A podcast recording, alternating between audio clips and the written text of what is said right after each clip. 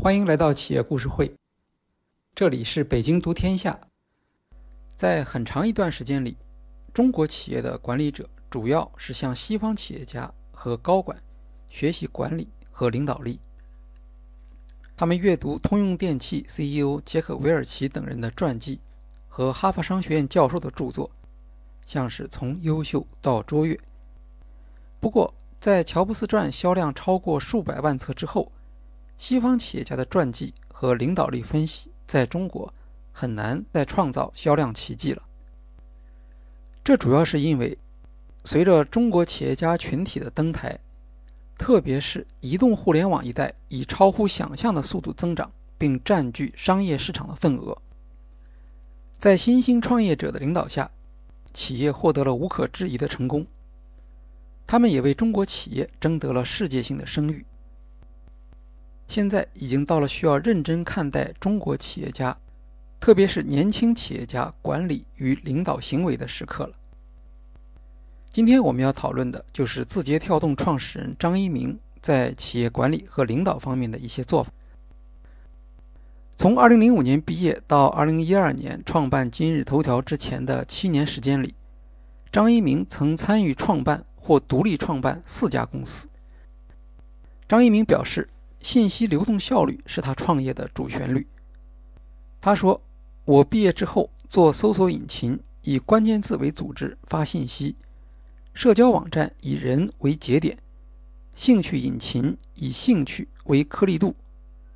创立今日头条，一是看到移动互联网的巨大浪潮；二是对信息传播介质会发生改变的预判。”在问到字节跳动的核心竞争力时，张一鸣回答说：“产品可以复制，技术可以学习，只有团队和文化才能保证持续的创新和优秀的执行。所以，字节跳动的核心竞争力就是团队和文化。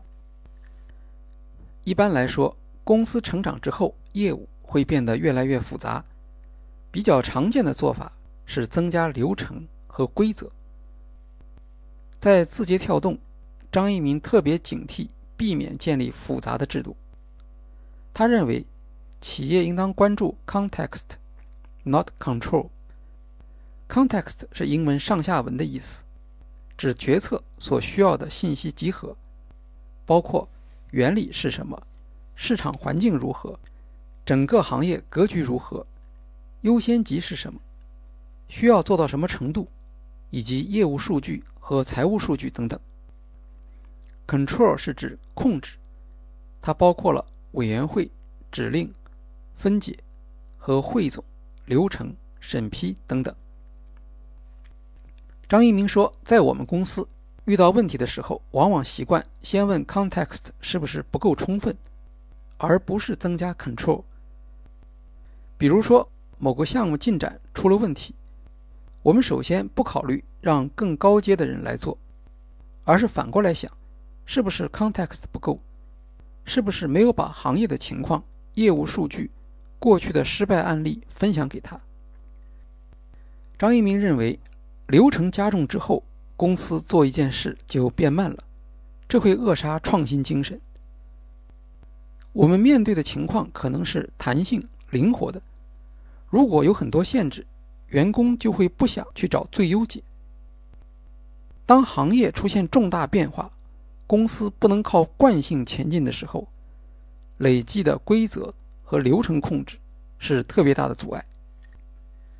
张一鸣希望给员工更多的上下文，而不是分解任务。我写我的目标，看到我的目标，他们写自己的目标。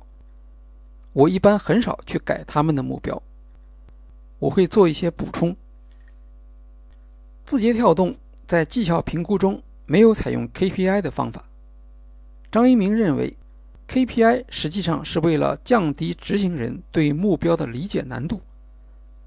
好的做法应该是让他真正理解这个目标，而不是降低他对这个目标的理解。张一鸣希望员工能够自己找数字来指导和度量自己工作的有效性。这样做对员工的能力要求更高，等于用人才来替代流程和制度。只要知道目标，结合常识就可以行动。用张一鸣的话来说，公司的核心就是和优秀的人做有挑战的事。我希望这个能够成为我们的雇主品牌。不做复杂的流程设置，而采用目标对齐的方法。字节跳动用 OKR 来代替 KPI。所谓 OKR，英文是 Objectives and Key Results，也就是目标和关键成果。像谷歌这样的公司就是用 OKR 来替代 KPI 的。OKR 和传统 KPI 的主要区别是强调目标优先于数据指标，因为环境可能改变，坚持某一个特定的数据指标会变得很荒谬。OKR 的另一个特点是让整个组织所有成员的目标联系起来，也就是字节跳动内部所说的对齐。字节跳动实行全员每双月制定一次的 OKR 工作法。每个团队的负责人的 OKR 由三部分构成：首先是自己部门近期最重要的业务；其次是参照张一鸣的 OKR，看看如何从自己部门的角度支持张一鸣的 OKR；最后是参考其他相关业务线的 OKR，是否有重大项目需要自己部门支持。普通员工也是按照类似的逻辑撰写自己的 OKR，只不过上下对齐的参照变成自己的岗位加自己的上级加和自己业务有交集的同事，这跟传统 KPI 层层分解任务的逻辑正好相反。OKR 也是内部信息对齐的一个工具，同事之间的工作只要看 OKR 就知道了。在字节跳动，几乎人人都在强调 OKR 对齐，跟张一鸣和自己的上级对齐，也跟同事对齐。媒体三十六氪采访的一位员工说：“比如抖音下个月要做一个活动，需要我这边的支持，那么活动负责人就会来找我沟通，希望我把这个合作列入我的 OKR。”这样能保证我在时间和精力上的投入。字节跳动允许员工修改 OKR，如果外部环境发生改变，或这个事情不值得跟进，可以在系统上做出删减。相关的同事会同步收到提醒，可以及时对他们自己的 OKR 做调整。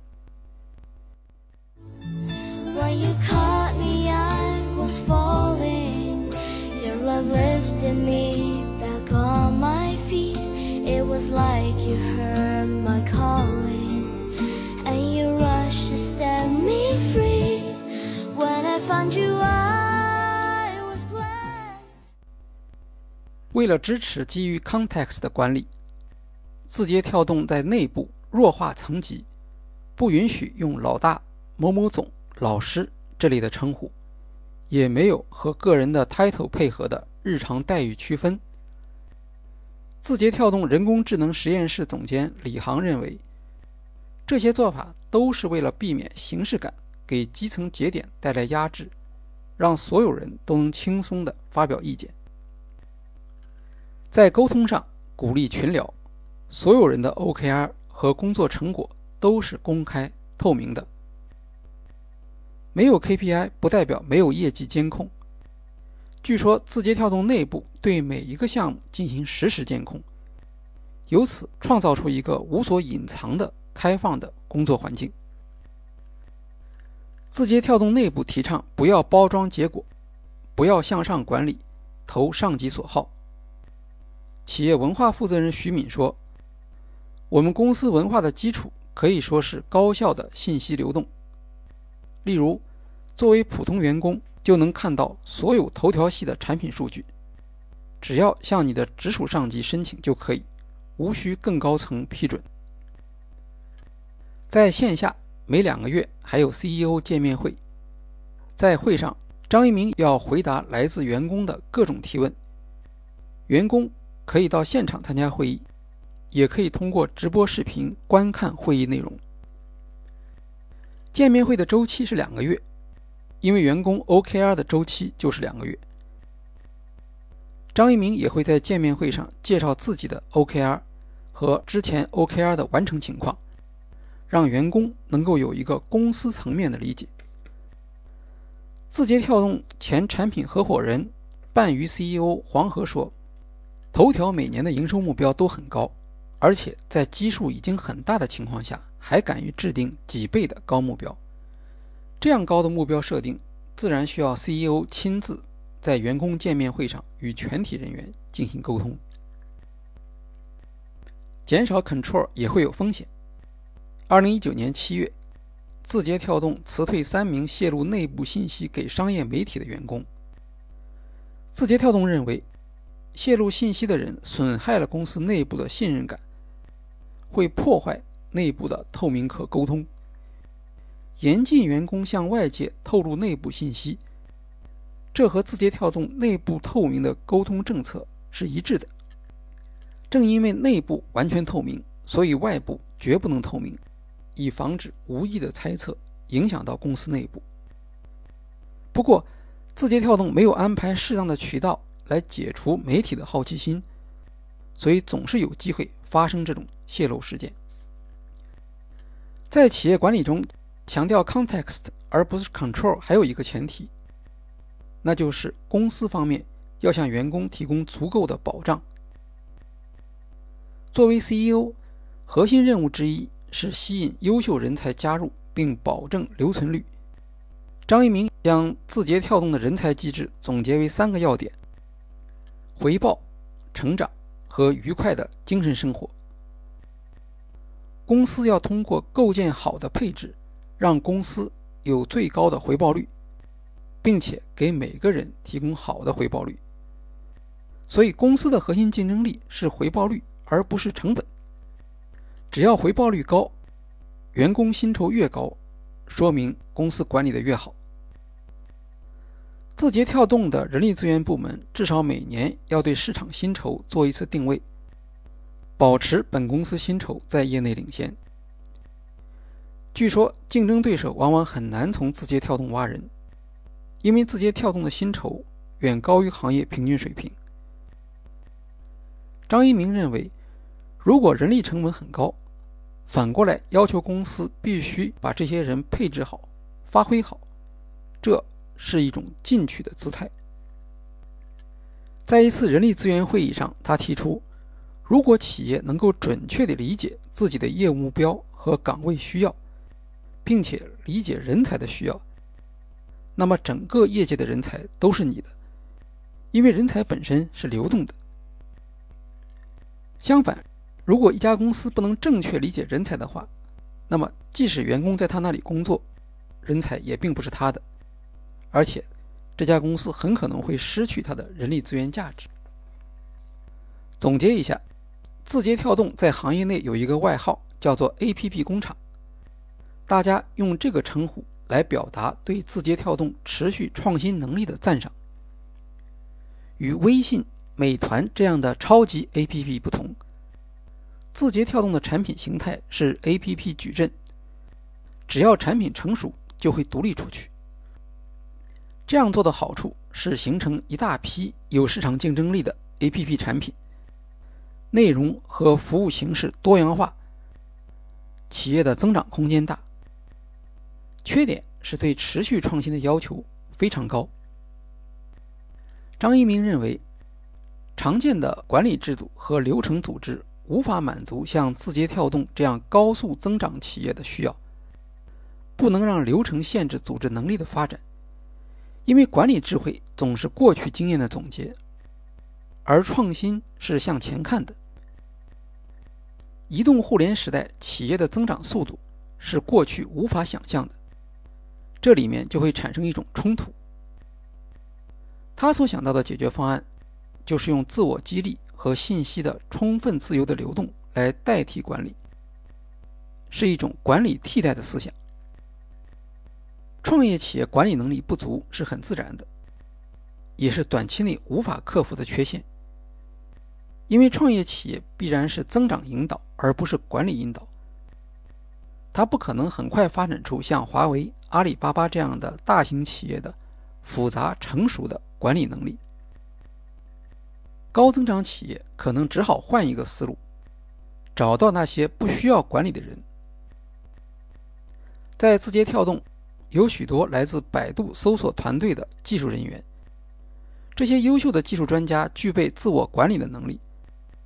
只要提出具体的目标，保障沟通顺畅，企业层面的管理几乎是不需要的。在快速变化的环境下，传统的管理只会成为限制和负担，成为让员工感到压抑的力量。当然，这样做在实践中恐怕会引起一些混乱，比如组织的内部环境经常处于变动之中。但这种变动反映了组织的真实状态，总是要不断地尝试来寻找新的机会。现在，字节跳动的员工已经超过五万人。公司的业务越复杂，人越多，就越可能导致信息失效、下属向上管理和业务流程加重。在张一鸣看来，只要公司持续增长，办公室政治可能就会受到压制。因为在增长的环境下，人们会变得更加开放，摩擦较少；而一旦业务增长速度降下来，人们就会聚集在一个狭小的空间里进行争斗。保持庞大组织的创新能力，这是他的信念。但未来会不会发生负的规模效应，这不完全取决于他本人。好，今天的企业故事会就介绍到这里，谢谢大家。